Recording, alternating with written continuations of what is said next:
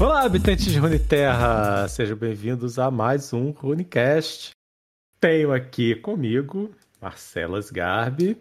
Fala, galera! Sejam muito bem-vindos, ouvintes. Fala, Jaca.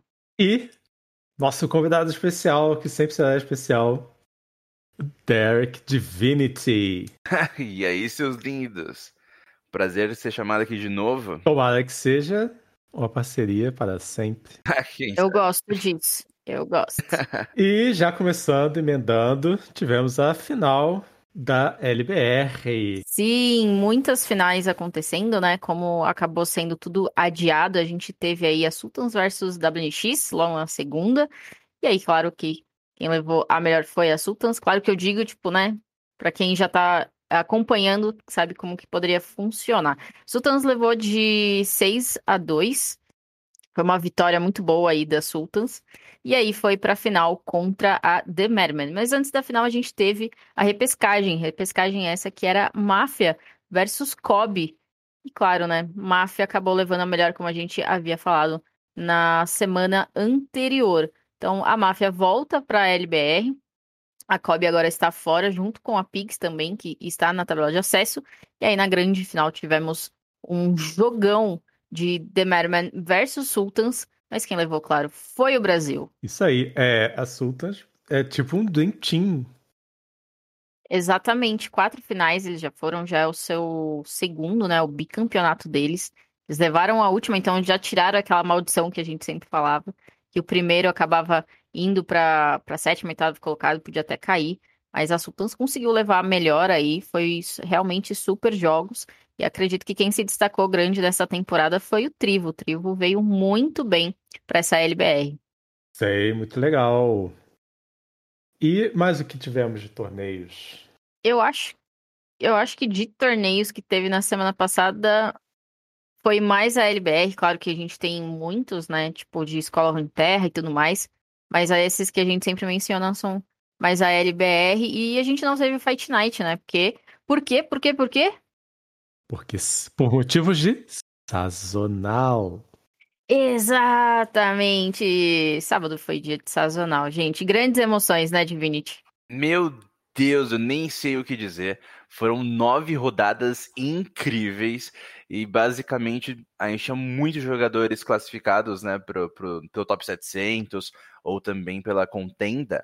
Então, o que a gente pôde acompanhar, né, pelo trabalho do Vitão também, junto com o Nando, o Xuxa e o Harco, sobre a questão de, da central da, do sazonal, a gente conseguiu acompanhar basicamente em tempo real ali uh, todos os jogadores brasileiros que estavam jogando o, o torneio e meu Deus, foram nove rodadas realmente assim, com o coração batendo a mil e a torcida aqui na, na casa de todo mundo aquela gritaria, porque foi uma coisa sensacional.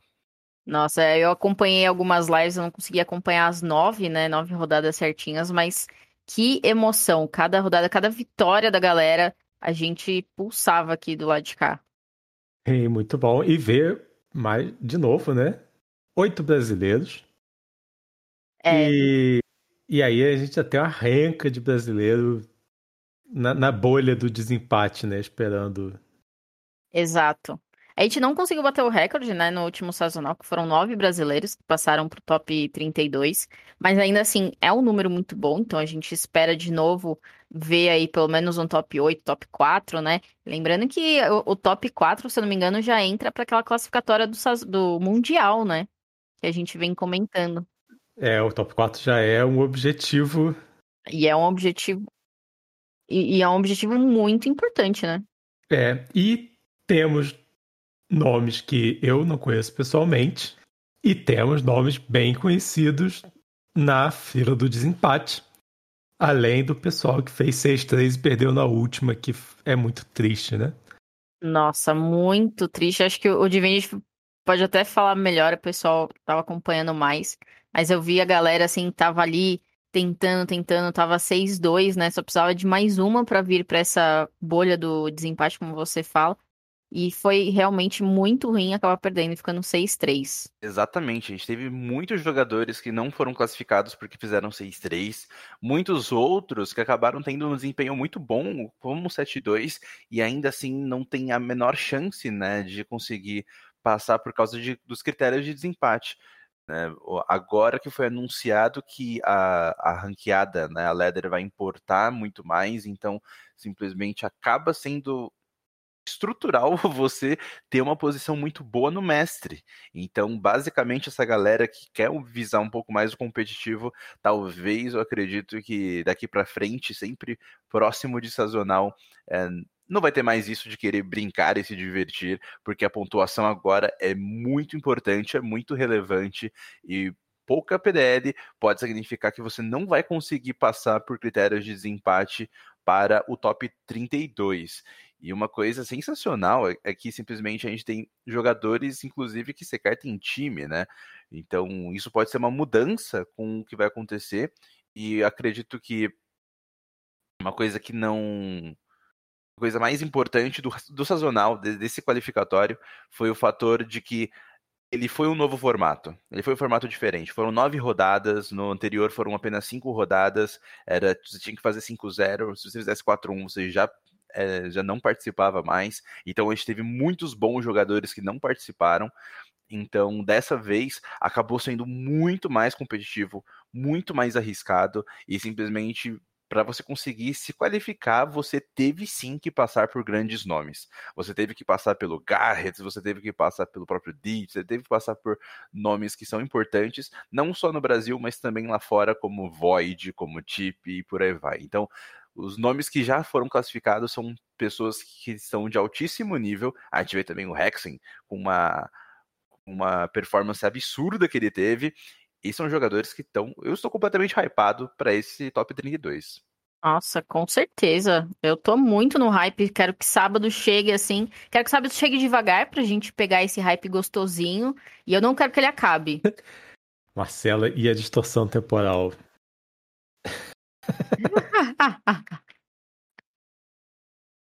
E eu também acho que tem muita gente sem time e tal, mas agora a coisa ficou séria, né? Agora você. Essas pessoas logo vão arrumar um time, vão entrar no esquema, né? Como se diz lá, vão entrar no trem.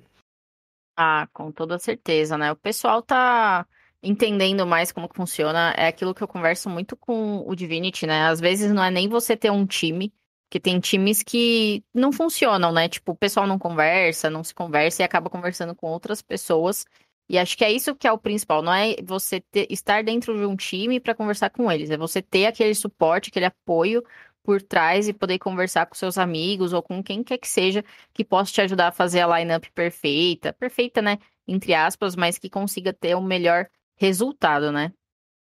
Assim, conversar com gente que entende, de preferência com gente que entende mais do que você. é, é ou que tá no mesmo nível, né, para vocês subirem juntos, é, é imprescindível. Acho que em qualquer card game, qualquer jogo de estratégia, na verdade. Porque é muita informação para uma pessoa só processar sozinho, né? Tem que ter ajuda dos amigos. Olha, vou te contar que isso vai ser a coisa mais importante daqui para frente, porque diferente do, do espectro que a gente teve no sazonal passado, Infelizmente, o sazonal passado foi um sazonal é, doloroso, porque foi no meta onde é, a gente estava muito travado. Era Fiore Shen, era FISTF, era deck de Afédios, e a gente não conseguia sair muito disso. Então foi um sazonal um pouquinho mais é, complicado nessa questão para poder identificar as coisas do meta.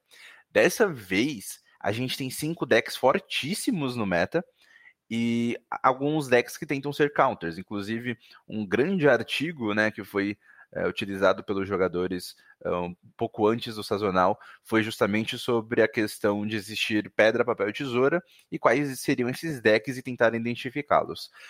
Porém, o que a gente conseguiu ver né, da mostra que o Cosmic acabou conseguindo Uh, ele, ele, foi perguntando de jogadores para jogadores. Ele pegou da galera que já estava classificada, ele pegou uh, as decklists da, de uma galera que está na, na, bolha, né? Para poder fazer um gráfico do que poderia ter ou não nesse top 32, do que foi mais utilizado. E a gente tem exatamente os, os cinco melhores decks logo de cara. A gente tem literalmente Nasus Trash, o a Alessandra Trundle, o deck de Aurelion Sol com, com Zoe, algumas versões com Shivana, Lee Sin com Zoe e o Ezreal com Draven, que são os decks mais poderosos desse, desse meta, e a gente vê que isso se pagou muito bem. Então, você ter no seu time pessoas que que estão nessa vibe de treinar, de correr atrás do, dos campeonatos, isso acaba te ajudando muito, porque vai ter aí um especialista de Listrandle que vai poder te dar uma aula e te ensinar como fazer as coisas. Vai ter um especialista de Lissin e Zoe que vai poder te dar um, essa ajuda e esse suporte e saber masterizar os principais decks do meta vai ser muito mais relevante do que tentar lidar, é, tentar levar os counters e aí, quem sabe, roubar algumas partidas. Sabe, Jaca, outro dia eu tava na live, vou dar aquela farpada aqui. Tava na live, tava me divertindo, brincando, tararã. Aí o Divinity pegou e mandou assim: Macho, melhor você trocar a lista. Você ainda não sabe muito bem usar esse deck. Mandou essa, velho. Ah, eu falei que você tava errando o sequenciamento. Aí eu, tá bom. Ué, mas se você trocar de deck, você nunca vai aprender. Falei, beleza, então. Vamos lá. Não, você não tava se, você, você não tava se divertindo, isso é caô. Você tava com aquela carinha de Marcela Sgarbi brava, que a gente conhece tanto. Tava brava unicórnio... com vocês me enchendo o saco no chat. O unicórnio emburrado, mais colorido e rosa. Unicórnio mais fofo da Twitch. Oh. Nessa estatística, a gente tem, tipo, o, o, o Nasus Trash e o Lissandra Thunder estão muito mais presentes, né? Ah, com certeza. Eles têm quase, eles têm quase metade do, do metagame. É porque né? Nasus Trash e Lissandra Trandon são dois picks que são muito é, consistentes. Você aprender a jogar de Nasus Trash e de Lissandra Trandon é, é, muito mais tranquilo. São, era literalmente é quase os dois piques que todo mundo já sabia que poderia utilizar com tranquilidade. Decks como o Aurelion Sol, ele é um pouco punido em algumas matchups, principalmente se você tendo né, uma lineup de Nasus Trash com Lissandra Trundle, mas acabou se pagando muito bem. Mas eu vou te contar que a melhor de todas, na minha opinião, é Lee Sin e Zoe dentro dessa shell mas é, infelizmente é um dos decks mais difíceis de você pilotar. Você precisa ter um sequenciamento perfeito e nesse torneio que um, um deslize pode significar que você não vai entrar no top 32 é, e tudo mais. Então, muita gente não quis arriscar porque é um deck muito punitivo se você não tem ele masterizado. Mas muitos jogadores levaram e acabou sendo recompensados, né? Porque simplesmente é um deck absurdo para poder pilotar. E aí acredito que ele vai ser uma das dos decks mais presentes aí no top 32. Bom saber, porque esse aí eu tenho as cartas para fazer já. Só falta tempo de, o tempo de masterizar o deck, né? Justo, é que não precisa ser muito, viu? É só você jogar um pouquinho e. no, no, no prata, eu acho que a gente pode errar e voltar um pouco. Ah, é, no prata sim. Ok. E para essa semana teremos torneios, teremos spoilers, que eu tô sabendo. Exato. Agora que você falou, eu lembrei de uma coisa também, Jaca, antes que, senão eu vou me esquecer mais ainda. Mas essa semana começa torneios especiais de um ano de lore.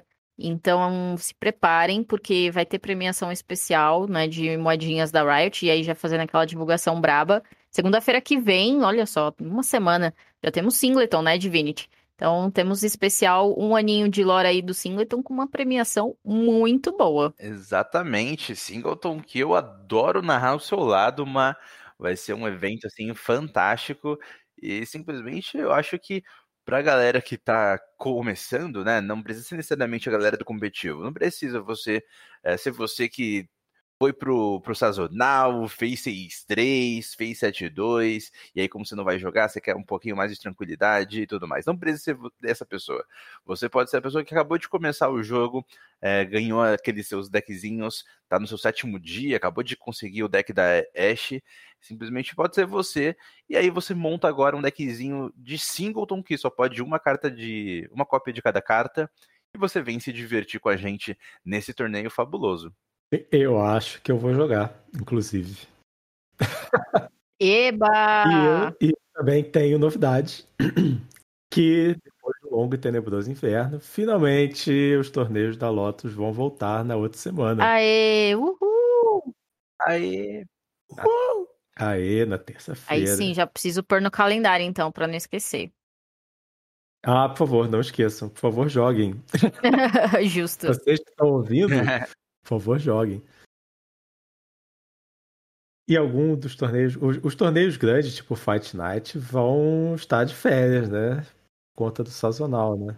Eu acredito que ainda não teremos nessa sexta por conta do sazonal, geralmente não tem mesmo. Mas aí semana que vem já voltamos e provavelmente vai ser só nome assim pesado, né? Galera que pegou aí os top 32 e tudo mais, tô ansiosa pra ver. Apenas a nata da sociedade competitiva do lore. Com toda certeza. É, e eu queria só dizer uma coisa. Pra galera que fica falando, ah, mas eu não jogo esses torneios por causa do, do PC. Ah, mas o meu PC é lento. Ah, e coisa do tipo e tudo mais. Que tenta arranjar desculpas para não participar dos torneios que vocês divulgam aqui. Eu só queria apontar o Void. Quem, quem conhece o Void? Void é um jogador da Argentina, incrível, amante de Kaiser, que simplesmente se classificou para o top 32, jogou contra pessoas maravilhosas, né? Acabou tendo uma derrota aí pro Storm no, no, no- no- nesse sazonal. E ele conta uma história de vida dele que simplesmente nesse sazonal tudo deu errado. Faltou luz na casa dele cinco vezes. Um jogador argentino, simplesmente ele falando, "Meu, foi um dia caótico. Cinco vezes teve. te- é, faltou luz na, na casa dele. Ele teve que ir para a garagem jogar a rodada no celular. E conseguiu aí, por mais que tenha tudo sabe, esse problema na trajetória, conseguiu se classificar para o top 32. E é um incrível nome que eu também espero para esse Fight Night. Histórias de superação. A gente pode fazer um quadro disso, né? Nossa, ia ser POG. Fica o feedback. Digam pra gente se vocês querem ver esse tipo de história aqui também, né? Vocês que estão ouvindo. É, Marcinho anda 2 km para poder chegar na Lan House e, e jogar o torneio. É tipo lata velha, né? Computador- celular velho. O Exatamente. cara rouba o Wi-Fi É. do vizinho pra poder se classificar pro sazonal. Muito bom. Mas tem spoiler, Jaca. Temos spoilers, eu acho, essa semana, hein? Opa, gosto, quero. Me ilumine. Não sei, realmente é uma suposição que a gente tá esperando, mas a gente sabe, né, que a próxima expansão aí com cartas novas chega no dia 5, ou seja, a gente tem menos de uma semana, porque dia 5, que é quarta-feira, chega a expansão, dia 4, que é terça-feira, chega a Patch Notes, então tem, tem que ter spoiler até segunda. Si- Significa que tem apenas sete dias aí pra gente conseguir ter todos os spoilers, sendo que, pelas contas, pelo que a gente acha, são mais de 60 cartas, né? Então, realmente, tem que começar hoje, gente. Tem que ser. Opa, vou querer bastante. E aí, essa vai, essa vai ser a complementação, né? Do. Isso, vai ser a segunda parte, né? De Shurima ainda tem mais uma. É, isso pode mudar bastante o metagame, porque é, o Mono Shurima, por exemplo, ou decks que usam Shurima, eles precisam muito de, de cartas novas, né? Tem muita, tem- tá, tá faltando muito drop que é muito consistente no, dentro do, do deck. E a gente só vê, por exemplo, o Shurima sendo utilizado ou no Sobrepujar ou no Nasus Trash, né? Que são basicamente os Big Boy. É os Big Boy e as curvas que são quebradas no momento. Mas Monoshurima, por exemplo, que é uma tendência, né? Que pode ser uma tendência, simplesmente ele não é no momento porque falta recurso. Mas acredito que a carta mais aguardada aí da galera é, o Pike.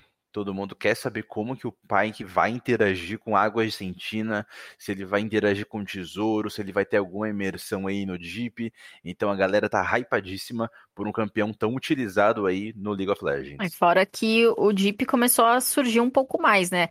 Ainda tá escondido, ainda tá lá nas profundezas, mas ele começa a crescer um pouco, né? O Deep foi um deck bem utilizado no sazonal da, da Europa. A gente conseguiu ver bem mais né, ele sendo utilizado, é, principalmente porque ele countera muito bem Lissandra Trundle. Ele é um deck bem consistente contra, contra esse deck. Ele também tem uma é, boa consistência contra Ezreal Draven.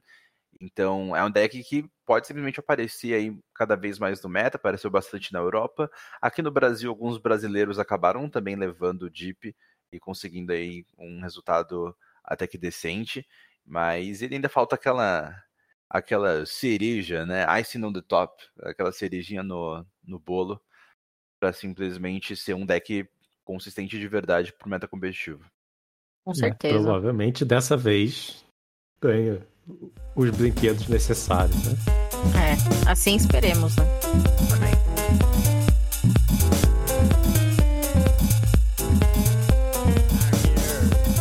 Então é isso, pessoal. Muito obrigado por Marcelo Sgarbi e Divinity. Estamos aqui sempre nos reunindo para trazer as melhores informações para essa galerinha, né? Ah, com certeza. Foi, foi uma- foi muito bom participar. Espero que vocês se divirtam, porque vai rolar muita coisa e esse top 32 vai dar o que falar, porque os jogadores brasileiros estão treinando e vindo com sangue nos olhos para conseguir esse título. Gosto assim. E muito obrigado por quem ouviu até aqui. Siga nós no Twitter. Todos os links vão estar na nota do episódio.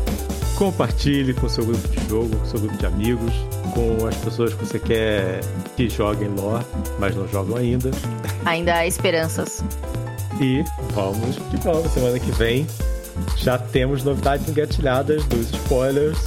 Teremos aqui os campeões do, do sazonal. Espero que muitos, torne... muitos brasileiros. Um top 8 só de brasileiros é possível. Ah, eu tenho fé, tenho esperança. Pra gente conseguir torcer bonitinho, né, pô? Importante é top 4, pelo menos, a gente encher aí de brasileiros, porque o Mundial, com Teremos. certeza. Então, um beijo no coração de vocês. Tchau. Tchau.